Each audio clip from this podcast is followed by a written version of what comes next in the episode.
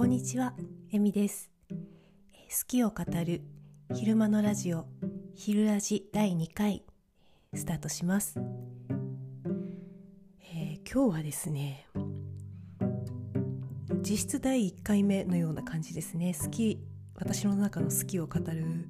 のは初めてなので。でね、何にしようかなと思ったんですけれども、最近ちょっと感動した梨の話をさせてください。1回目から梨って感じかもしれませんがあの果物の梨ね。皆さんは果物の中で一番好きなものは何ですか？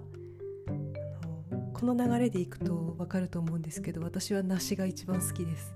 でここ最近は桃がね結構迫ってきているんですけれどもあのまた梨がこう1位を独走し始めたその、えー理由をお話ししたいと思います。えっとですねあの私は秋麗という梨に今回出会いまして、えー秋に麗しいと書いて秋麗なんですけれども皆さんご存知ですか？あのあまり有名な梨ではないと思いますあのちょっと調べてみたところ熊本県で主に栽培されていてまだ市場にはそこまでたくさん出回っていないものだそうです。でですね私がこの梨に出会ったのは月に1回近所でマルシェが開かれるんですね。でそこで今回、えー果物屋さんが出ていた果物を育てている農家さんが梨を売っていたんです。で秋麗はその時1つ300円でした。でちょっとお高く感じたんですけどよく考えたらスーパーでだいたい2個で598円とかもっと高かったりするのでそこまで高いわけではなかったなと後から冷静に考えて思ったんですが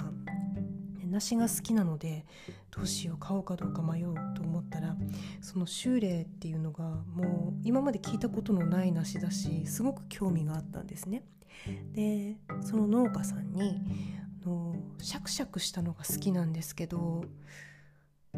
秋麗ってそうですか？って聞いたらいやシャクシャクしたのが好きなんだったらそれは西玉でしょってまたこう聞いたことのない 梨を勧められたんですね。西玉は、えー、と彩りに玉と書いて西玉、えー埼玉県の育成品種だそうです。で西の国埼玉ですからね。西の国の西なのかなと思います。あと彩り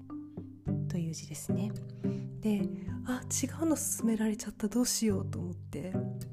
でじゃあ西玉でって言ったんだけど秋麗がすごく気になるわけですよ。だからうわどうしようかな。秋麗も買おうかなって話してたらその農家のお兄ちゃんがあのいや俺はあの西玉と秋麗を両方剥いてで代わる代わる交互に食べるのが一番好きなんですよ。食べ方としてって話をして。私はもうなんて贅沢なと思ったわけです。結構一人で食べるのに1個が限界で2つ剥いちゃったら食べられないじゃんとかも思ったんだけどなんかねあーこいやうまいなって言いながらやっぱ西玉西玉もうまいなどれどれ修理あこっちもたまらんなってやるんですよって教えてくれてもうどうしてもそういう食べ方したくなっちゃってですね。で西玉と秋麗を一つずつきました。で1個は無理だなとだから2個は無理だなと思ったので半分ずつ剥いてでその、えーお兄さんのような食べ方をしてみようと思ったんですけどちょテレビを見ながら一口まず秋麗を口の中に入れたんですよ。そしたらあの信じられないくらい甘くて表現良くないんですけど砂糖をまぶしたんじゃないかっていうくらい甘かったんですよ。私こんなに甘い梨は初めてでなんだろう自分の味覚をまず疑いました。あの二度見ってするでしょ？あのなんかこう信じられないものあった時にえって二度見するのの噛む版？一回なんか止まってもう一回噛んでみる。やっぱり甘いみたいな感じになりました。とにかく甘くてちょっとびっくりするんですよ。あので一回まあそれを食べ終わりいや信じられない甘いわと思ってで西玉の方を口に入れたらこっちもね甘いんですよ思う。なんだろう今まで食べた梨の中では群を抜いて甘い。この修練がなければ多分西玉が一番甘かったと思いますその時に食べた。後からね西玉を先にたも残りの半分を西玉を先に食べてみたんですけど甘かったです。そしてやはりシャクシャクしていてなんかその歯ごたえというのはうん、あの西玉の方がいいなと思ったけど修練も別にあのモヤモヤしてるわけではなくって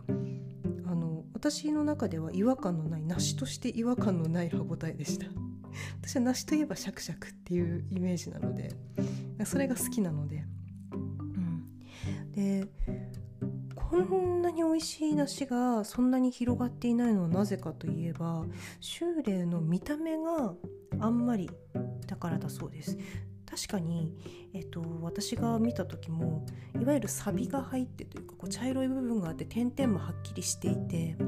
でこれはあの袋掛けをしていないからっていうのもあるそうなんですね。うん、袋掛けというのは、うんと、均等にこう